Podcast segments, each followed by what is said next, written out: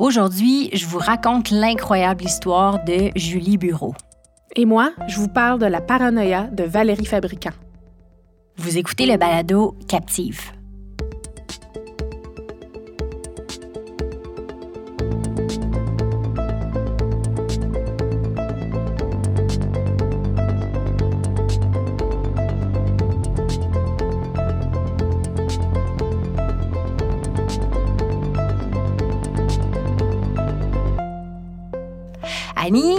Pour Captive, on veut se pencher sur le true crime du Québec. Bon, il y a des tonnes d'histoires ici qui sont tragiques, fascinantes, mystérieuses, qu'on connaît pas ou qu'on connaît peu. Le bassin est assez large. Il y a crimes, disparitions, phénomènes étranges. On va peut-être parler paranormal un jour. Peut-être. Peut-être plus vite que tu le penses, mais... Bref, on se garde quand même une bonne marge de manœuvre pour explorer les sujets futurs. Je pense que l'histoire d'aujourd'hui agrandit un peu le bassin en quelque sorte.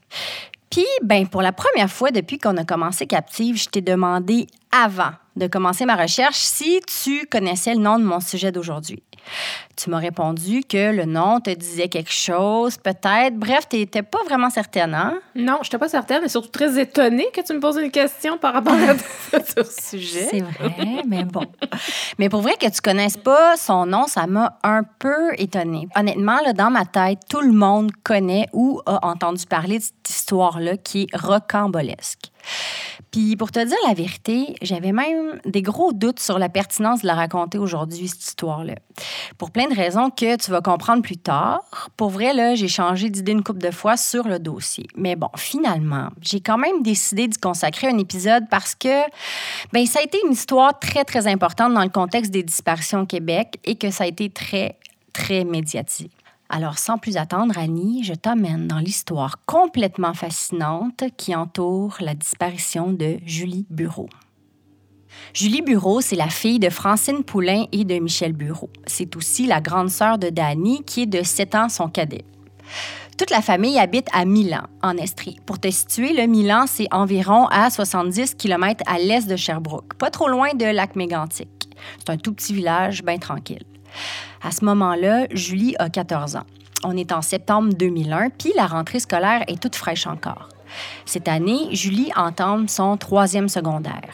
C'est sa toute première année en tant que pensionnaire au Collège Rivier de Quaticook, qui est à une centaine de kilomètres de sa maison. Il y a au Collège Rivier une option théâtre et c'est pour cette option-là que Julie a choisi le collège. Faut quand même dire que c'est pas de gaieté de cœur que Julie a abouti au Collège Rivier honnêtement, l'été venait d'être pas mal difficile pour toute la famille, surtout pour Julie et sa mère qui s'entendaient pas, mais pas du tout. Mettons que ça avait bardé pas mal dans les derniers mm. mois. C'est beaucoup pour ça que la famille Bureau avait décidé de se serrer la ceinture et de laisser Julie partir de la maison dans un collège de son choix, question que tout le monde respire un peu par le nez. Mercredi le 26 septembre, à peine quelques semaines après son arrivée au collège, Julie sort avec Caroline, sa nouvelle amie. C'est une sortie autorisée. Les pensionnaires ont le droit d'aller et venir quand même à leur guise là, entre les heures de cours et le couvre-feu du pensionnat. Les deux adolescentes partent donc ensemble vers le McDonald's de la rue Child à Quaticook. Le McDo est vraiment juste aux abords de la rivière Quaticook. Euh, je le spécifie parce que ça va être un détail important qui va revenir dans l'histoire.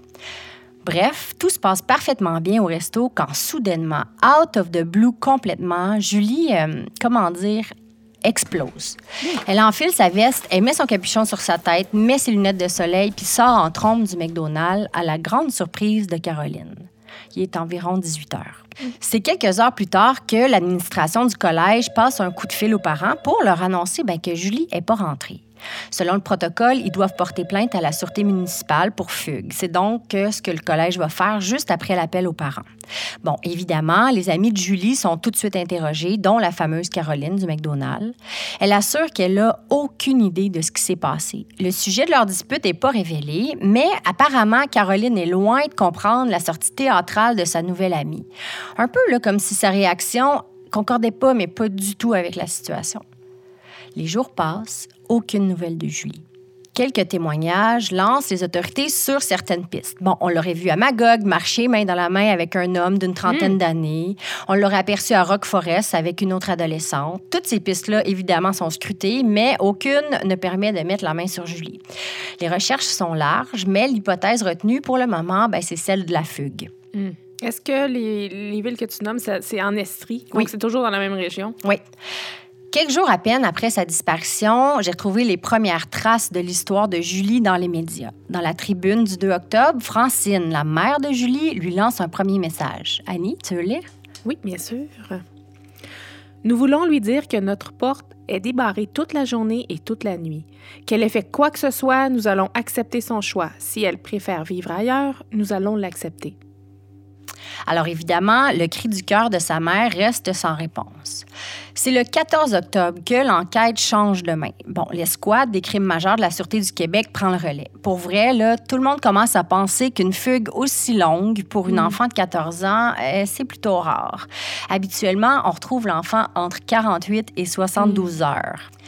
Alors, tranquillement, le balancier commence à changer de position. D'autres hypothèses commencent à émerger. Enlèvement, séquestration, accident, peut-être un suicide même. Une des premières grosses actions que la SQ va entreprendre, c'est d'aller fouiller le lac artificiel de la carrière de grès du canton de Lingwick, proche de Milan. Je t'explique pourquoi. Quelques mois avant la disparition de Julie, en juin 2001, il est arrivé un autre drame là, à la carrière.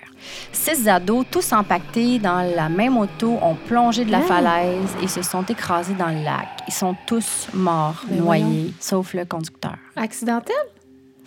Dans un petit bled comme ça, évidemment, tout le monde se connaît. Bon, ça a laissé un aura là, pour le moins creepy autour de la carrière, rendu presque mythique même là, pour les jeunes de la place.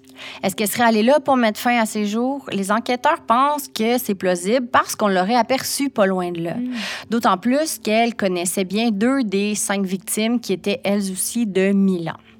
Ils procèdent donc à une fouille de l'endroit, mais rien, aucun indice du passage de Julie par ici, malgré les témoignages en ce sens. La Sûreté du Québec, en collaboration avec la Sûreté municipale de Quaticook, décide de prendre les grands moyens puis de frapper un grand coup. Le 24 octobre, il barre carrément la route 147 qui traverse la ville puis interroge chacun des véhicules qui entre ou sort de Quaticook. Il distribue des photos de Julie, ils expliquent la situation, ils posent des questions à pas moins de 700 Oh my citoyens durant cette opération-là. Et dis-moi, ça fait combien de temps depuis la disparition? Juste me le rappeler. Ça, ça fait à peu près un mois. OK. Oui. Pourtant, rien, toujours rien. On est sans nouvelles de Julie Bureau. Les semaines passent. Le 15e anniversaire de Julie passe, c'est le 2 décembre. Noël passe aussi, et toujours rien. Pourtant, Francine, la mère de Julie, continue d'être persuadée que sa fille est en fugue. Même si, pour vrai, Annie, l'opinion populaire semble pencher vers un dénouement pas mal plus tragique, elle, elle se dit confiante que sa fille est toujours vivante.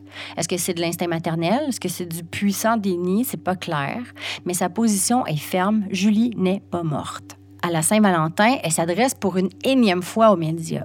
Cette fois-là, elle a une demande vraiment surprenante qu'elle dirige vers la SQ.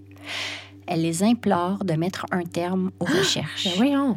C'est dans un rêve qu'elle aurait eu un genre d'épiphanie. Je t'explique son raisonnement, OK? En laissant le champ libre puis en abandonnant les recherches, est-ce que Julie aurait peut-être moins peur de sortir de sa cachette? En se sentant moins sous la loupe des médias puis des autorités, est-ce qu'elle aurait pas moins de pression puis elle se serait pas sentie un peu plus à l'aise de revenir à la maison? C'est ce que sa mère pense. Elle promet à Julie, toujours via les médias, qu'aucune plainte va être déposée envers elle ou envers les personnes qui l'aident. Bon, la stratégie en vaut bien une autre, j'imagine. Sauf que, malheureusement, la SQ abonde absolument pas en ce sens. Bon, faut comprendre qu'on n'arrête pas une enquête comme ça à la demande des parents. La disparition d'un enfant, c'est pas un événement qu'on peut prendre à la légère puis mettre de côté au gré des humeurs de l'entourage. Donc, évidemment, par la bouche des mêmes médias, la SQ affirme haut et fort que cette demande-là de la mère ben, ne pourra pas être honorée. Alors, si le but était de rassurer une Julie en fugue, c'est raté. Quelques jours plus tard, enfin quelque chose qui bouge. La SQ fait publier deux photos d'hommes dans les journaux. Il demande l'aide du public pour les retracer. Il s'agit d'hommes qui auraient eu des discussions avec Julie sur Internet par l'entremise d'un chat room. Bon, loin d'eux l'idée de les accuser. Mais ceci dit, ils étaient les deux seuls amis, entre guillemets, en ligne non identifiés. Et la police cherchait à les retrouver, bon, uniquement pour discuter avec eux et éventuellement les disculper. Ils ont vite fait d'avoir été retrouvés et, comme prévu, ben, ils avaient strictement rien à voir avec la disparition de Julie. Retour à la case départ. Annie, tu peux pas savoir le nombre d'articles que j'ai lus sur le cas de Julie Bureau. C'est fou à quel point sa disparition a été couverte dans les médias. J'ai lu pas moins d'une cinquantaine d'articles de journaux, puis principalement ceux de la Tribune de Sherbrooke qui a suivi l'affaire presque au jour près. là. Puis au fil des lectures, j'ai pu suivre le développement sous un angle vraiment plus personnel et éditorial que la ligne de presse officielle. Comment? Par les chroniques de Mario Goupil, un chroniqueur vedette au journal La Tribune. Lui, dès les premiers jours, il s'est beaucoup intéressé au cas de Julie, tellement qu'il s'est finalement lié avec ses parents au fil du temps à force de les rencontrer. Au travers de ces chroniques, j'ai appris beaucoup plus de choses que dans l'ensemble des articles relayant les informations officielles, si tu veux. C'est par ces chroniques, finalement, par exemple, qu'on peut apprendre pour la première fois que ça allait vraiment, vraiment pas bien entre Julie et sa mère. Et que, contrairement à ce qui était avancé depuis le début, Julie, là, elle voulait vraiment pas y aller au Collège Rivier. Ah ouais? Ouais. Francine confie aussi au chroniqueur que Julie aurait dit plusieurs fois à son amie qu'elle partait de la maison pour y revenir juste une fois qu'elle aurait 18 ans. Goupil s'adresse plus d'une fois directement à Julie dans ses chroniques. Il a l'air assez convaincu lui aussi qu'elle va le lire éventuellement, si elle le lit pas déjà d'ailleurs. Il insiste beaucoup, beaucoup, beaucoup sur la détresse de ses parents puis de Danny, son petit frère. Sérieux, là, son ton est assez dur envers Julie. Il est extra paternaliste, super culpabilisant. Mais Ça va lui être donc. reproché d'ailleurs, ouais. Mais c'était absolument fascinant de suivre ça au travers sa plume, un angle complètement différent sur l'histoire. Et cette histoire, justement, elle va durer comme ça pendant, Annie, tiens-toi bien, trois ans. Oh mon Dieu! Trois longues années pendant lesquelles rien ne bouge au dossier, pendant lesquelles les parents font des apparitions périodiques dans les médias pour parler de Julie, pour implorer le public de les aider. On a eu quelques émissions spéciales, un documentaire, même une apparition aux fameuses retrouvailles de Claire Lamarche. Tu te rappelles de ces émissions? Oui. C'était mon émission préférée. Je sais pas s'il y a des gens qui n'ont pas la référence, mais c'était une émission hyper Oh suivie par peut-être un- plus d'un million de téléspectateurs. Puis Claire Lamarche, qui était une animatrice, Oh, recevait des, des gens qui cherchaient d'autres gens. dans- Écoute, avec ces colombos! C'était vraiment. En direct. Oui, c'était très, très, Oh non. très touchant. Vraiment. Bonsoir et bienvenue à ce grand spécial retrouvailles euh, en direct. Il va falloir attendre avril 2004. Je te rappelle que Julie manque à l'appel depuis septembre 2001 Hum. pour que le dossier bouge enfin et de la façon la plus étrange qui soit. Les nouvelles arrivent par Léon Perron, 84 ans. Lui apparaît dans l'histoire pour la première fois dans une ligne ouverte au Grand Journal de Midi, édition Estrie de la chaîne TQS. L'émission porte sur la voyance. Léon Perron se présente comme un radiesthésiste. Oh, Annie, je te laisse nous lire la définition Wikipédia de la radiesthésie. oui, merci. La radiesthésie est un procédé divinatoire de détection reposant sur la croyance selon laquelle les êtres vivants, ou je dirais plutôt moi, certains êtres vivants seraient sensibles à certaines radiations qu'émettraient différents corps, permettant ainsi de localiser des sources, retrouver un objet perdu, un trésor, une personne disparue ou établir un diagnostic. Donc, Léon Perron soutient à la télé durant le segment qui peut sentir les vibrations des corps des décédés. L'animateur lui demande tout bonnement alors s'il connaît l'histoire de Julie Bureau. Et Léon Perron de répondre ceci. Oui, Julie Bureau est morte, violée par un homme, Mon Dieu! un Américain, et son corps a été jeté dans un cours d'eau. Ben voyons, je suis comme à mi-chemin entre le, la surprise et le high roll. Plus tard, à l'aide de son pendule, il va déterminer qu'il s'agit de la rivière qui coule juste devant le McDonald's de la rue Child. Hmm. Tu te souviens? Ben oui. ben oui. Le McDo où Julie a été vue pour la dernière fois, juste devant la rivière Quaticook. Ça aurait pu finir là, juste un gentil papy un peu ésotérique qui parle à un journaliste. Mais le hic, c'est que Michel Bureau, le père de Julie, ben, il écoutait la télé ce midi-là, puis il a entendu Léon Perron. En fallait pas plus pour qu'il se rue sur le téléphone puis qu'il contacte ce cher Mario Goupil, chroniqueur vedette de la tribune, pour lui demander son avis là-dessus. Intrigué par M. Perron et par son don, puis aussi par le sentiment d'urgence de M. Bureau, ben, il en fait une chronique, en spécifiant par exemple qu'il sait pas trop quoi penser de tout ça. Eh bien, à sa grande surprise, plus d'une centaine de personnes se sont senties assez interpellées par ça pour organiser une fouille exhaustive de la rivière et de ses abords. Des plongeurs, des marcheurs, des chiens, sous l'œil bienveillant de M. Perron pour guider tout ce beau monde-là, bien entendu, à l'aide de son pendule. On passe non pas un, mais deux week-ends complets à Oh fouiller. my God, quand même, hein? Oui, de fond en comble le périmètre au mois de mai. Est-ce qu'on a retrouvé Julie, Annie? Ben non. Mais non. C'est dans la nuit du 19 juillet 2004 que la vie de Francine Poulain et Michel Bureau va prendre un tout autre tournant dramatique. Il est 4 heures du matin quand on cogne à la porte de leur maison de Milan. Monsieur Bureau est endormi, engourdi par le sommeil, mais le cœur lui bat très fort quand il reconnaît par la fenêtre Normand Kelly, l'enquêteur de la Sûreté du Québec au dossier de Julie. Normand Kelly a interrompu ses vacances pour venir annoncer en personne la nouvelle au beau milieu de la nuit. Après 34 mois sans aucune nouvelle, Julie vient d'être retrouvée. Et Annie, elle est vivante. Pardon? Le choc est grand, mais la joie puis l'extase de Michel et Francine et d'Annie, son petit frère, vont pourtant bien vite faire place à une incroyable confusion au fil des détails qui leur sont révélés. Et le premier élément qu'ils apprennent est d'une violence sans nom. Julie ne veut pas les revoir. C'est une femme qui a reconnu Julie. Elle était dans un marché aux puces de Beauceville à une heure à peine de Milan, accompagnée d'un homme qui semblait pas mal plus âgé qu'elle. Adon incroyable, cette femme-là avait déjà travaillé avec la mère de Julie. Donc, elle connaissait très, très bien le cas et elle était vraiment sûre de sa shot. C'était Julie Bureau. Elle a pris le numéro de plaque de la voiture dans laquelle Julie est repartie avec l'homme, puis elle a contacté les autorités. Les policiers sont allés cogner chez le propriétaire de la voiture et quand ils ont demandé à la jeune fille qui se tenait dans la cuisine si elle était Julie Bureau, ben la fille a simplement répondu oui. Là, à partir d'ici, Annie, j'ai vraiment eu de la misère à décider si oui ou non j'allais raconter la suite de l'histoire, puis jusqu'où j'allais aller dans les détails. Moi, là, mon mandat, entre guillemets, là, c'est de mettre de l'avant l'histoire des personnes portées disparues. Bon, Julie était portée disparue à un certain moment, mais là, je fais quoi, moi, avec le reste de son récit? Ceci dit, je pense que l'histoire de Julie est tragique pour plein de raisons, mais est aussi porteuse d'espoir en quelque sorte. Tu sais, il y a beaucoup, beaucoup de monde qui pensait que Julie était morte, qui était certain que quelque chose de tragique était arrivé, puis qu'elle serait jamais retrouvée. Hey, son propre père était probablement dans ce lot-là depuis un petit bout. Là. Je me demande comment il filait Léon Perron. Ouais, Léon Perron, il est pris le bord un peu. Pauvre Léon. Mais pourtant, l'histoire de Julie est d'une simplicité désarmante. Tout ce temps-là, ben, c'est sa mère qui avait raison. Sa fille Mhm. était tout simplement en fugue. Bon, on s'entend que ça, c'est la version extra simple de l'histoire. Ça se complique incroyablement au fil des détails qui filtrent par les médias.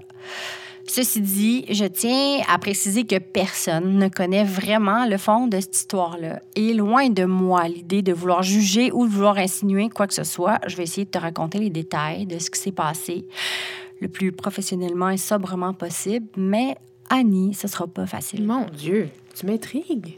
Voici donc la version de Julie Bureau. On revient en 2001. Julie chatte depuis quelque temps avec un gars sur Internet. Elle lui a souvent parlé, bon, qu'elle a envie de s'enfuir, qu'elle veut s'éloigner de ses parents, qu'elle aime pas sa vie à Milan, tout ça. Bon, le mec entre dans le jeu, puis lui promet du beau linge, de la liberté, qu'il va prendre soin d'elle, blablabla. En fallait pas plus pour que la jeune Julie de 14 ans tombe dans le panneau. Ils s'entendent donc sur un plan. Il va venir la chercher à Quaticook. Il Au va l'attendre pas loin du McDonald's le 26 septembre, autour de 18 heures.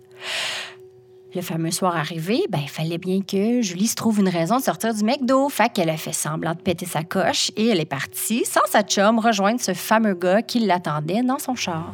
Selon Julie, dès qu'elle embarque dans l'auto, le gars en question lui offre une puff de joint. Elle accepte et elle s'endort presque tout de suite après.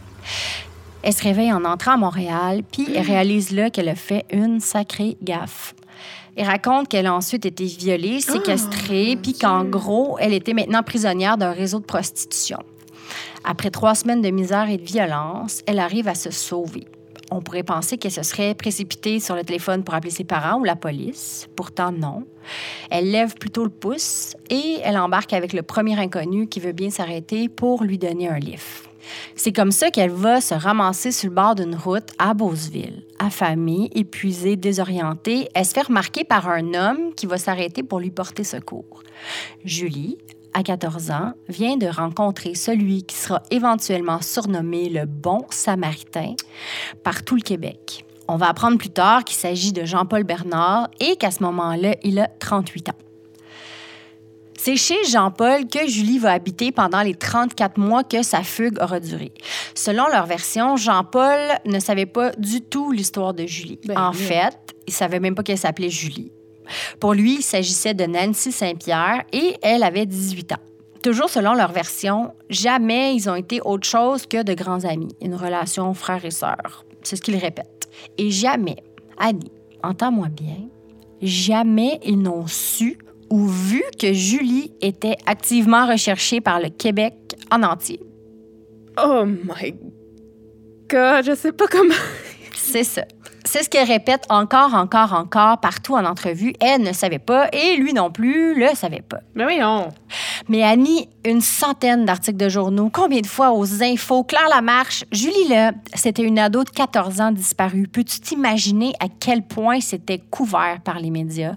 Et pourtant non, elle et Jean-Paul ont toujours, toujours affirmé qu'ils n'avaient aucune idée que Julie était recherchée. Puis elle jure qu'elle s'est jamais, jamais cachée non plus. On va apprendre pas mal plus tard que pendant ces trois ans et demi-là, Julie a offert ses services en tant que masseuse érotique à partir d'une annonce sur le web. Le but était d'appâter ces agresseurs de Montréal afin de les retrouver et d'ensuite pouvoir les identifier et porter Hein? plainte à la police. Attends, à Beauceville? Ouais. Bon, moi personnellement, j'aurais peut-être pas choisi cette méthode-là, mais bon. Ben- Durant ce processus, ce fameux bon samaritain là, qui aurait si courageusement sauvé la vie à la jeune fugueuse en la prenant sous son aile, ben, il en a profité pour extorquer un client en le menaçant de le dénoncer à sa femme s'il ne payait pas 14 000 Ben voyons donc. Ouais, le client a porté plainte et Jean-Paul, qui avait des antécédents judiciaires, ben, il a pris le chemin de la prison. Là, je survole vite l'histoire parce que ça fait pas toujours de sens, puis parce que ça donne envie de crier. Mhm. Mhm. Bon, quelques jours après qu'on l'ait retrouvée, Julie est bien sûr placée entre les bons soins de la DPJ pour une évaluation. La DPJ la qualifie dans très, très bonne santé physique et mentale avec un aplomb surprenant. On souligne même à plusieurs reprises qu'elle est médusée de toute l'attention médiatique que son cas suscite. Bon.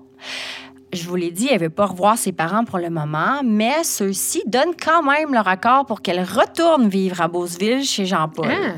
Ouais, elle va avoir 18 ans dans quelques mois. Puis la DPJ ne s'oppose pas non plus à cette décision. Je trouve ça Mais tellement bizarre. weird. Ouais. Elle est mineure. Elle était mineure Elle est encore encore. mineure, ouais. Bon, Julie s'explique quelques jours plus tard en conférence de presse. Annie, ça glace le sang. Elle a un aplomb incroyable. Elle répond aux questions. Non, elle regrette pas sa fugue. Non, elle savait pas qu'elle était recherchée. Puis à la question pourquoi, Julie répond juste que sa mère, elle le sait très bien que c'est à cause d'elle qu'elle a fugué. À la fin de la conférence, Julie en profite pour implorer les médias de la laisser tranquille, qu'elle n'est pas un animal de cirque. Mais pourtant, à peine quelques semaines plus tard, on annonce en grande pompe que la vraie histoire de Julie va être racontée dans un livre à paraître, écrit par André Mathieu, l'auteur de Aurore. L'auteur et éditeur s'est précipité sur le couple pour leur faire signer un contrat de droit pour leur histoire. Désormais, il apparaît à leur côté dans chacune des apparitions dans les médias et répond à leur place dès qu'une question leur est posée. C'est tellement gossant et pathétique, Annie, tu peux pas savoir. Mais qu'est-ce qui se passe? Le livre va sortir en octobre, Annie, à peine quelques semaines après qu'elle ait été donc! retrouvée. Bon, moi, je l'ai pas lu, le livre, qui semble discontinué d'ailleurs. Ah oui? Mais, ouais, mais j'ai lu assez de critiques et de comptes rendus pour pouvoir te dire que, un, le livre a l'air vraiment très poche. et, de deux, que les faits rapportés sont très, très vigoureusement démentis par les parents. Au travers les 400 quelques pages de l'ouvrage, l'auteur met tout le blâme sur les épaules de Francine, la mère de. Julie. Il la compare même à la belle-mère d'Aurore. Mais c'est épouvantable. Ce qui, ouais, évidemment, là, fait rager la famille, tu comprends bien. Bref, comme tu peux le voir, cette histoire tragique se transforme sous nos yeux en histoire encore plus tragique au final. C'est d'une tristesse infinie parce que cette histoire-là, là, elle aurait dû bien finir, alors que, bon, finalement, quand on y pense, là, c'est comme si les parents de Julie avaient perdu leur fille une deuxième fois. hein? C'est difficile de juger. On ne sait pas ce qui s'est passé dans leur famille, dans leur vie, qu'est-ce qui s'est passé dans la tête puis Mm. dans le cœur de Julie Bureau. J'ai rien trouvé de récent sur eux. Est-ce qu'ils sont réconciliés maintenant? Est-ce que Julie puis Jean-Paul habitent toujours ensemble? Va savoir. Bon, c'est pas tant de nos affaires, c'est sûr, mais c'est vraiment intriguant, là. Les parents de Julie ont souvent répété après son retour qu'ils essaient de continuer leur vie puis d'accepter les choix de leur fille. Mais tous les deux semblent convaincus d'une chose. Julie comprendra probablement les choses bien différemment quand elle sera elle-même maman. Est-ce qu'on va entendre parler encore de Julie Bureau un jour? C'est à suivre.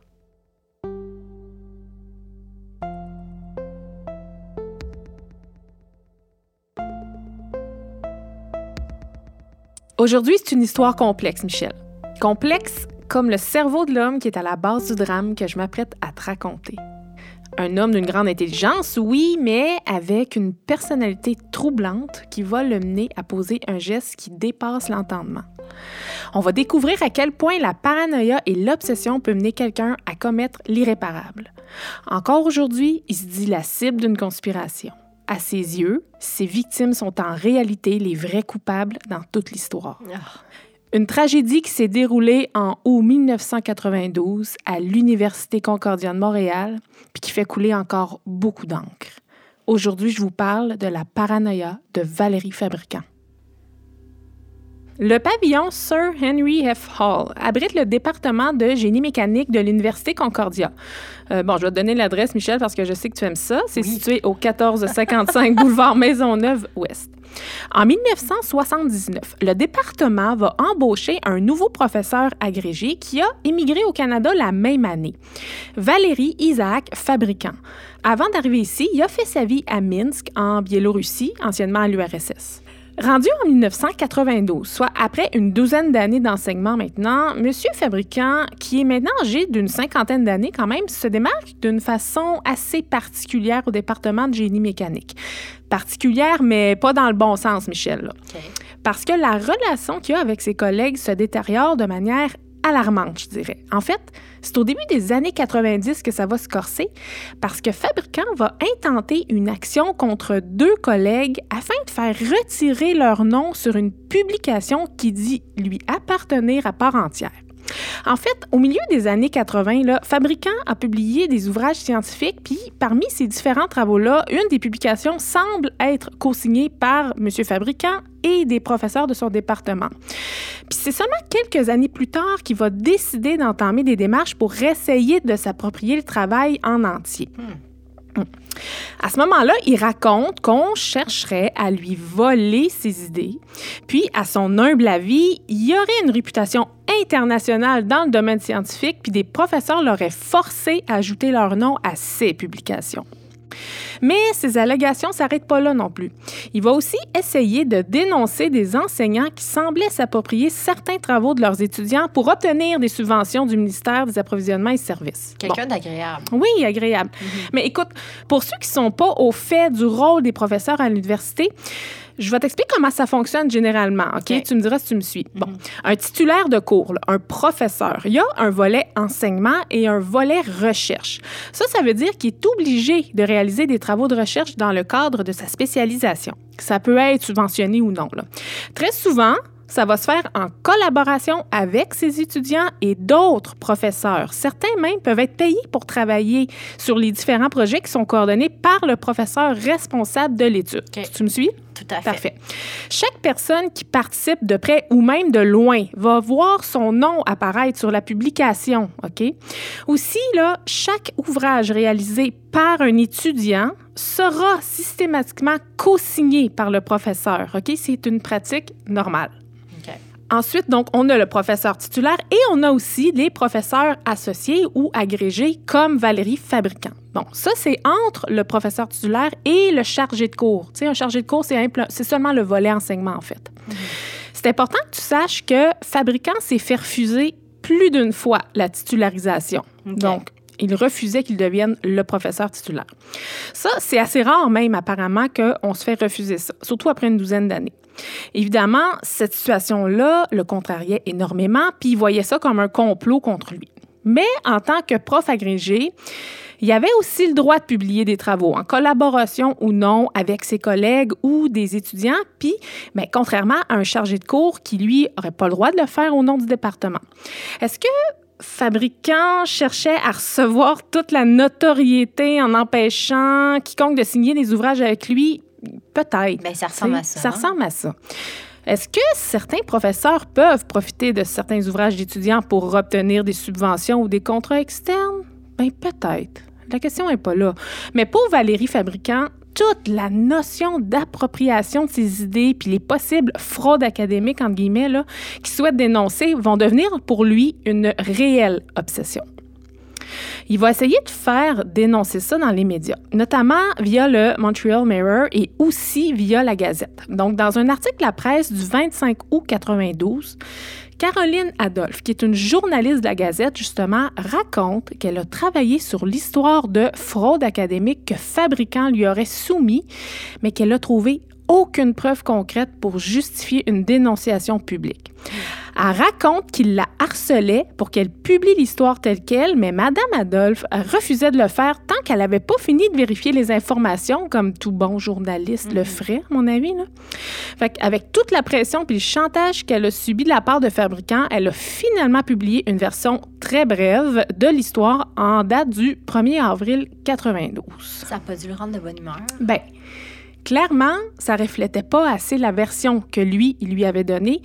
Puis, puisqu'elle a refusé de publier l'histoire comme lui le souhaitait, il l'a accusé d'avoir été acheté par l'Université Concordia et il était convaincu qu'elle faisait maintenant partie de la conspiration. C'est lourd. Hey, tu te dis, c'est pas fini.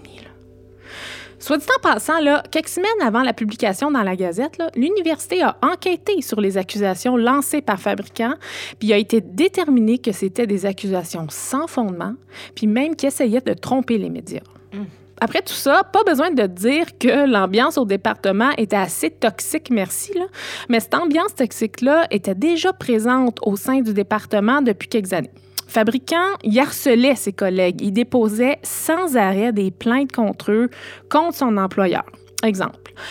Toujours dans l'article de la presse du 25 août 92, on raconte une plainte qu'il a déposée auprès de son syndicat parce qu'en octobre 91, il y a eu une réunion importante du comité du personnel du département de génie mécanique qui portait justement sur l'avenir de Valérie Fabricante au sein de la faculté. Les gens se questionnaient. Ben, Monsieur Fabricante a été surpris en train d'écouter aux portes de cette réunion-là. Ah, Seigneur! Il a dû être escorté par la sécurité pour sortir, puis il a décidé de porter plainte contre la façon qu'il a été traité en disant qu'il n'avait pas reçu la considération à laquelle il avait droit. C'est c'est choquant. Tu dois te demander, Michel, comment ça se fait qu'il est toujours à l'emploi à l'université avec un dossier comme ça? Je me le demande en hurlant. Comment ça se fait qu'il est toujours à l'emploi?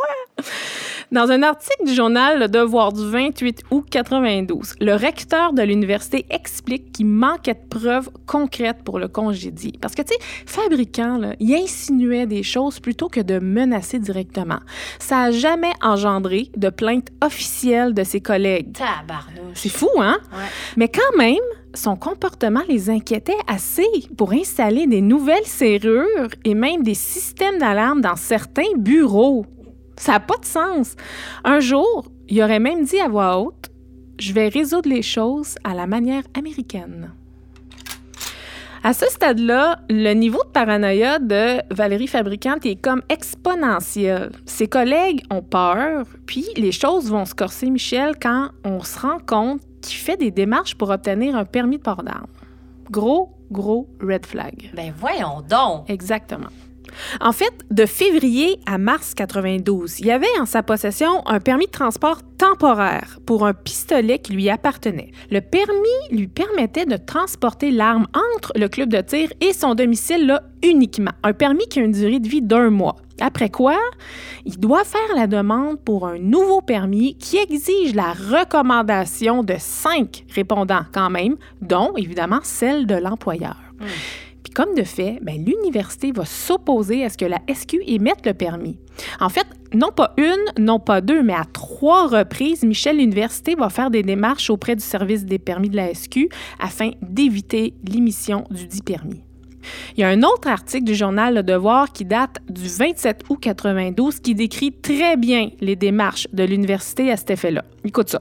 Il y a eu un premier avis le 23 juin 92 de la part d'un des avocats de l'université expliquant à la SQ que des menaces avaient déjà été faites à des individus de la part de Valérie Fabricante. Aucun d'eux avait porté plainte officiellement, comme on le sait, mais le service des permis a quand même mis un frein au processus en attendant des vérifications.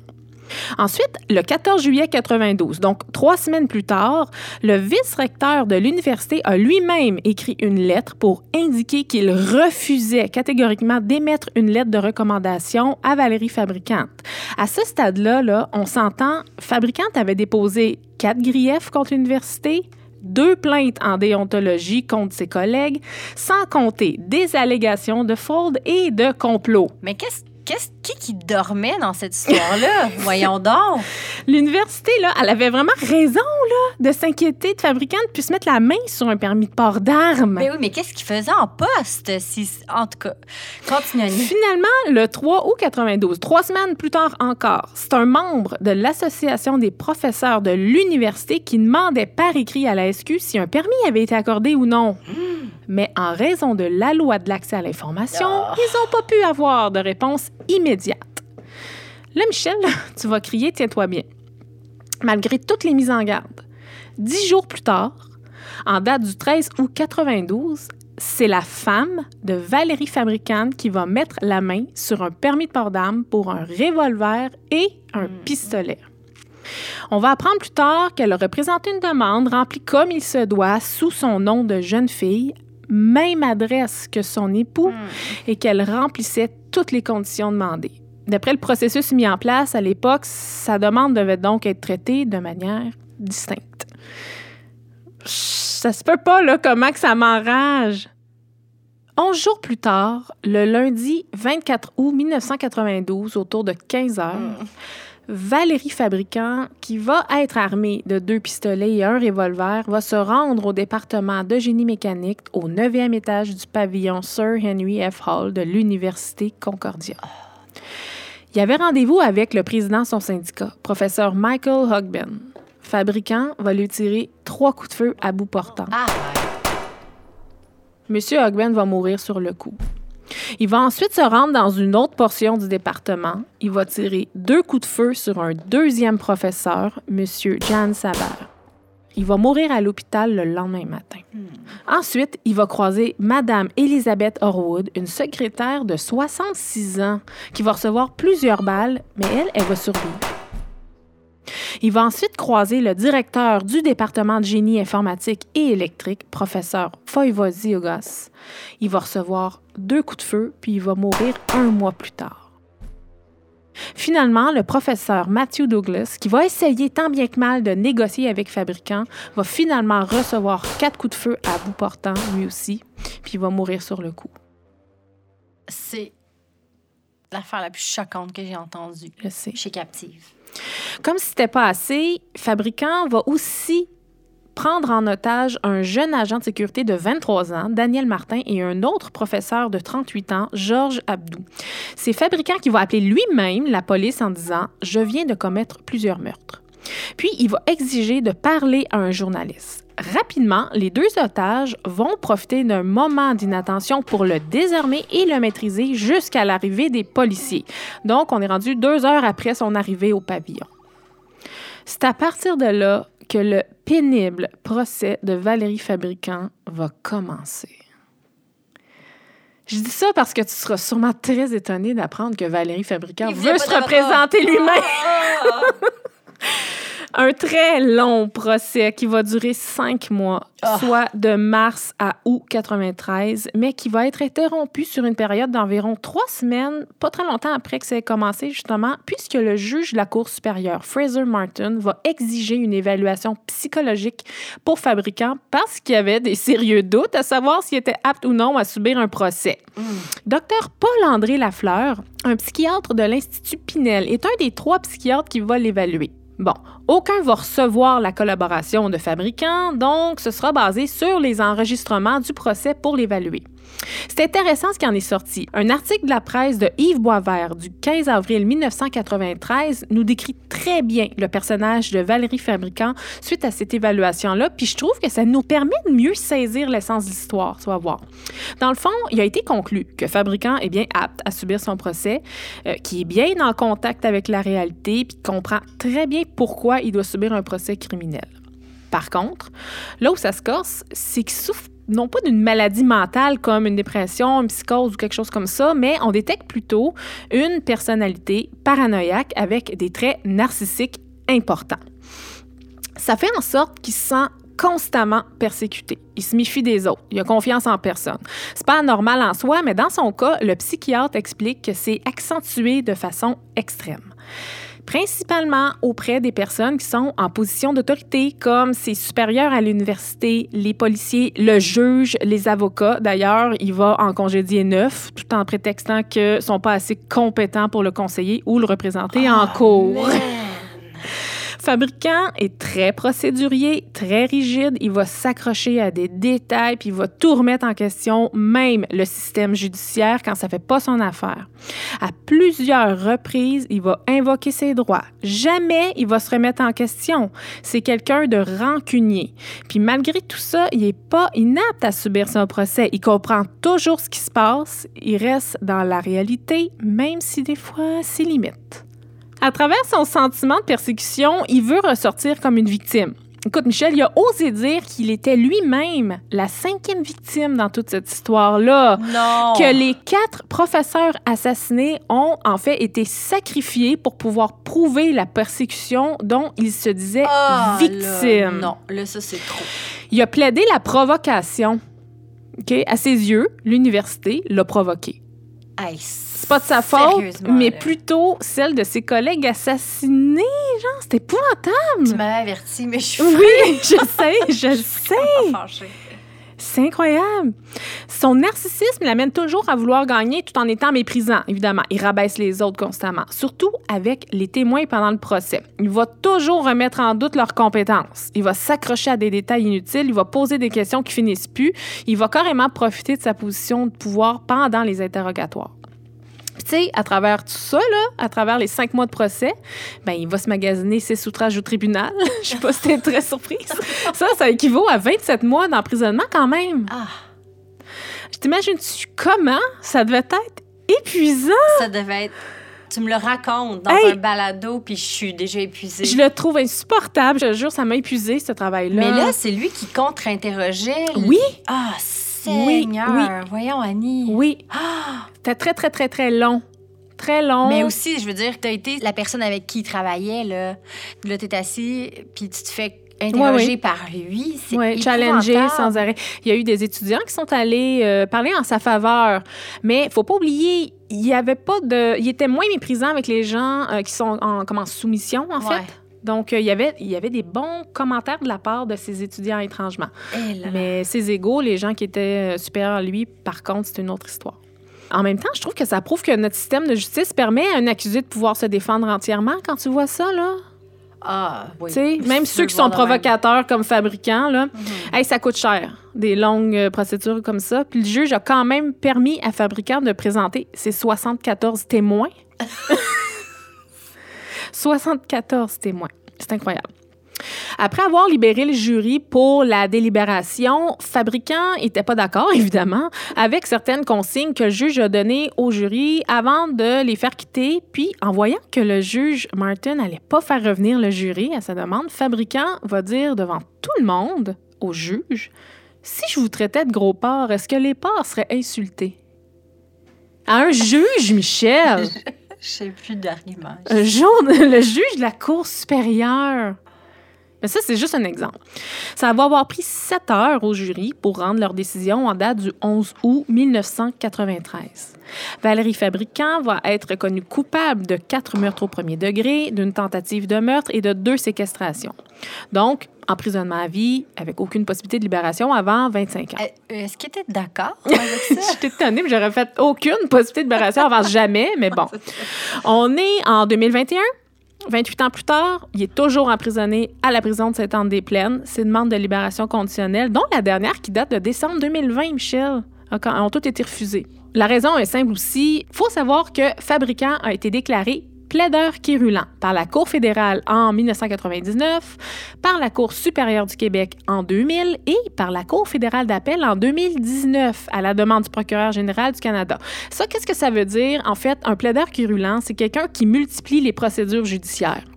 Je te lis un extrait d'un article sur le site de Radio-Canada qui date du 9 juillet 2019 puis qui décrit Valérie Fabricant en tant que plaideur quérulant. Selon le magistrat de la Cour d'appel fédérale, l'homme présente plusieurs caractéristiques du plaideur quérulant, soit entreprendre des procédures sans mérite ou d'un mérite douteux, donc en d'autres mots de piètre qualité, faire des tentatives répétées d'en appeler de décision de la Cour fédérale sans avoir obtenu de permission, formuler des allégations non fondées de partialité, d'illégalité et d'incapacité des membres de la Cour, déposer de multiples requêtes ou autres procédures, envoyer des courriels inappropriés directement aux officiers de la Cour et parfois même aux juges, etc., etc. Grosso modo, il gaspille énormément le temps et les ressources du système judiciaire. Alors, dorénavant, s'il veut faire quelque démarche juridique que ce soit, il doit obligatoirement avoir la permission d'un juge en chef. Bon, Michel, des archives, des articles sur Valérie Fabricant, puis ses actions en justice, il y en a des centaines. J'en aurais encore, pour vrai, pour des heures à te raconter son lourd parcours depuis le 24 août 92. Mais qu'est-ce que tu dirais si, au lieu de lui consacrer mes dernières secondes d'enregistrement, je les consacrais plutôt aux quatre hommes qui ont perdu la vie à cause de la paranoïa, de la rage et du narcissisme de leur tueur? Je dédie donc mon récit à la mémoire des professeurs Michael Hogben, 52 ans, professeur Voivoziogas, 48 ans, professeur Jan Saber, 46 ans, et professeur Matthew Douglas, 66 ans.